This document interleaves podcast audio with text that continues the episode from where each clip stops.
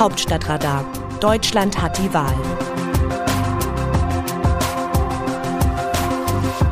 Wenn dieser Newsletter in Ihrem Postfach ankommt, sitze ich beim sogenannten Deutschlandtag der Jungen Union in Münster. Ich bin gern bei diesen Kongressen der Jugendorganisationen von CDU und CSU, weil sie Seismographen sind, wohin die Reise geht in der Union. Wie beliebt der oder die Vorsitzende ist, wer das Erbe antreten will, wie konservativ sich der Nachwuchs aufstellt, ob sich Revolten anbahnen oder Unionspolitik im Jubel ertränkt wird. Diesmal ist es besonders spannend und besonders peinlich. Spannend, weil fast alle gehandelten Nachfolger von CDU-Chef Armin Laschet reden werden, bis auf voraussichtlich Norbert Röttgen. Ebenfalls spannend, weil CSU-Chef Markus Söder nicht zur Jugend kommen will, die ihn sonst immer frenetisch feierte, aber nun in Teilen angesäuert ist, wegen seines Theaters mit Laschet im Wahlkampf. Söder hat abgesagt, es sei zu viel zu tun. CSU-Generalsekretär Markus Blume soll nun seinen Kopf hinhalten, womöglich kommt es zu Buhrufen. Besonders peinlich wird es aus diesem Grund. Wir schreiben das Jahr 2021 und die Junge Union hat an den drei Veranstaltungstagen als Gastredner keine, keine einzige Frau eingeplant. Auf die Frage, was da los ist, sagt JU-Chef Tilman Kuban uns, dass die Bundestagsabgeordnete Yvonne Magwas und die amtierende CSU-Digitalstaatsministerin Dorothee Bär dabei sein werden in einem Zukunftspitch digital zusammen mit Fraktionsvize Carsten Linnemann und dem Europaabgeordneten Sven Simon. Das ist weniger als ein Feigenblatt. Dorothee Bär ist in Talksendungen immer eingesprungen, wenn Söder, Blume oder CSU-Landesgruppenchef Alexander Dobrindt sich aus der Schusslinie nehmen wollten. Sie hat viele Prügel eingesteckt für Dinge, die sie selber gar nicht verbrochen hatte. Sie war fünf Jahre Verkehrsstaatssekretärin und wurde dann Staatsministerin für Digitales im Kanzleramt, während der damalige CSU-Generalsekretär Andreas Scheuer zum Verkehrsminister aufstieg. Der Andi hatte nur weit weniger Ahnung von der Materie. Aber vielleicht schafft sie es ja nach Söders Absage noch auf die JU-Bühne. Für die Männer, die Ausputzerin spielen, kann sie ja. Magwas ist die Vorsitzende der Frauen in der Unionsfraktion. Diese Fraktion hat zu 76,5 Prozent Männer. CDU und CSU nennen sich Volksparteien und werden nicht einmal zu einem Viertel ihrer Abgeordneten von Frauen vertreten. Nur die AfD schneidet noch schlechter ab. Mann Mann hätte auf die Idee kommen können, Magwas einmal ein Forum zu bieten, zumindest wenn man dem eigenen Anspruch gerecht werden und eine Partei der Gleichberechtigung sein möchte, möchte die Union aber offensichtlich gar nicht. Schon deswegen nicht, weil sie nach einer Entscheidung von SPD, FDP und Grünen für Koalitionsverhandlungen ziemlich sicher nicht wieder in die Regierung kommen wird und kaum noch Posten verteilen kann. Es bleiben in der Opposition dann Parteivorsitz, Fraktionsvorsitz und Generalsekretär. Allein sechs Männer aus Nordrhein-Westfalen stehen dafür bereit. Wenn da eine Frau berücksichtigt werden muss, wird es für sie noch enger da oben.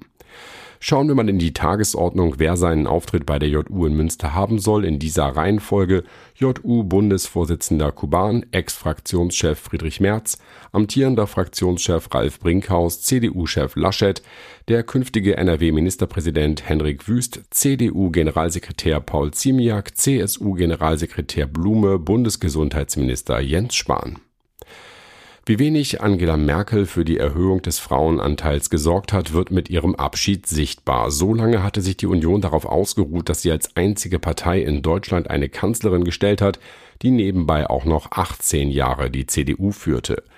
Dass sich Merkel selbst bei der JU nicht mehr blicken lässt, ist keine Überraschung. Ihr war die Nachwuchsorganisation wegen derer konservativen Ausrichtung immer suspekt. Als scheidende Kanzlerin und Ex-CDU-Vorsitzende muss sie nicht mehr hinfahren. 2018 hatte sie beim Deutschlandtag in Kiel übrigens spöttisch darauf verwiesen, wie der JU-Vorstand zusammengesetzt ist. Eine kleine kritische Anmerkung sei erlaubt, ihr geschäftsführender Bundesvorstand ist schön männlich, aber 50 Prozent des Volkes fehlen. Frauen bereichern das Leben, glauben Sie mir, nicht nur privat, sondern auch politisch. Die JU hat seither mehr Frauen im Vorstand, nur eben nicht in der ersten Reihe auf ihrem Deutschlandtag. 50 Prozent des Volkes fehlen. Auf Wiedersehen, Volkspartei. Mir fehlt die Fantasie, wie die FDP in einer linken Ampel ihr Gesicht wahren will, Paul Ziemiak, CDU-Generalsekretär, in einem Tweet.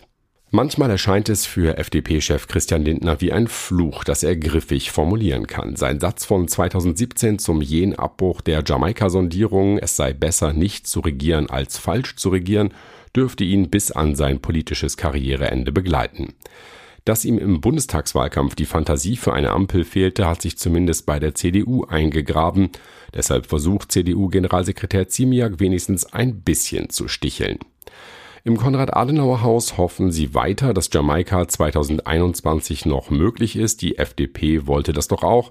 Es wäre zugleich die Rettung der Union aus ihrer tiefen Krise nach der Wahlschlappe. Würde sie überraschend regieren müssten, könnte sie die Erneuerung aus Zeitgründen noch ein bisschen aufschieben. Wie sehen die Leserinnen und Leser die Lage? Annette Guillaume aus Hürth zum Kommentar von Eva Quadbeck zu den Ampelgesprächen. Es gibt wohl keine Parteien, die mehr Gegensätze aufweisen und für eine Koalition zur Verfügung stehen als die Grünen und die FDP. Über seinen Schatten springen sagt man, wenn jemand etwas tut, obwohl es seiner eigenen Überzeugung oder seinem Charakter widerspricht. Damit eine Koalition möglich ist, müssen immer Kompromisse geschlossen werden. Sofern sich die Grünen und die FDP aber einigen, müssen sich die Wählerinnen und Wähler dieser Parteien belogen und betrogen fühlen, weil beide Parteien niemals Kompromisse gegen ihre eigene Überzeugung schließen dürften, egal wie diese geregelt werden. Zu groß sind die Gegensätze zu wichtigen Themen. Ich finde, dass über seinen Schatten springen eine sehr moderate Umschreibung für Betrug an den Wählerinnen und Wählern ist Sollten sich die Grünen und die FDP einigen, dann könnte Fridays for Future schon neue Termine für Proteste planen. Familienunternehmen und Firmen müssten wohl über ihren Standort nachdenken.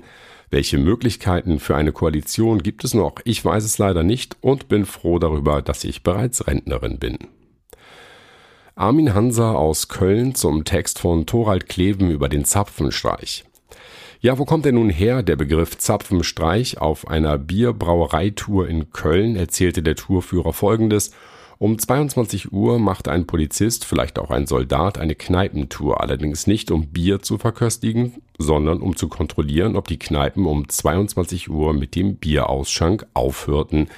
Denn die Arbeiterschaft sollte am nächsten Tag fit für die Arbeit sein. Zum Zwecke der späteren Nachkontrolle drehte er den Zapfhahn um und zog einen durchgehenden Kreidestrich teils über das Fass, teils über den Zapfhahn. Wenn also bei der Nachkontrolle die zwei Striche nicht mehr exakt aneinander passten, sprich der Zapfhahn zwecks Weiterzapfen wieder gedreht wurde, da soll folgende Vorgehensweise praktiziert worden sein. Der Polizist schlug wie auch immer den Fassboden kaputt. Das Bier lief aus. Somit soll aus dem Begriff Zapfenstrich der Begriff Zapfenstreich entstanden sein. Rasmus Held aus Hamburg zur Vergabe des Friedensnobelpreises. Die Auszeichnung mit dem Friedensnobelpreis für zwei äußerst mutige Journalisten sollte in jedem Fall für alle Medienschaffende als Ansporn dafür dienen, vor allem das Wirken der eigenen gesellschaftlichen Eliten jederzeit kritisch, aber trotzdem fair zu hinterfragen. Ebenfalls dem Klassiker des Journalismus namens Straßenreporter der gerade an eher vernachlässigtem Orte genau hinschaut, wo viele Menschen der Schuh drückt und nicht nur im Internet recherchiert, zu reaktivieren. Deshalb gibt es hier nach wie vor ein nicht unerhebliches Potenzial für die Zeitungsbranche, auch wenn jener nicht selten von vielen Medienexperten angesichts sinkender Erlöse die Zukunftsfähigkeit abgesprochen wird.